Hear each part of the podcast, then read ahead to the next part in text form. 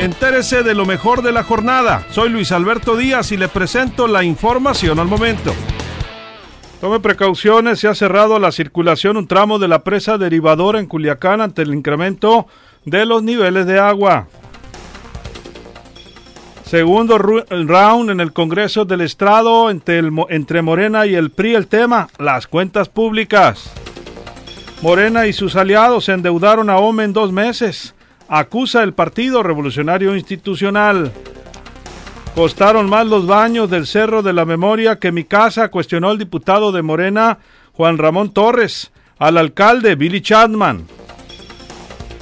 Obligado Congreso a atender juicio político, pero no procederá, garantiza el alcalde Jesús Estrada Ferreiro.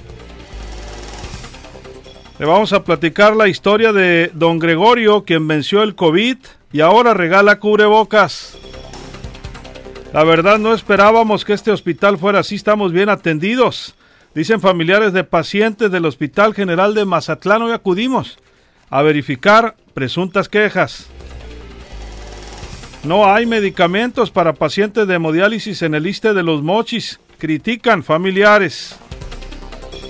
Le platicaremos también la historia de unos churros muy singulares con este clima, ¿verdad?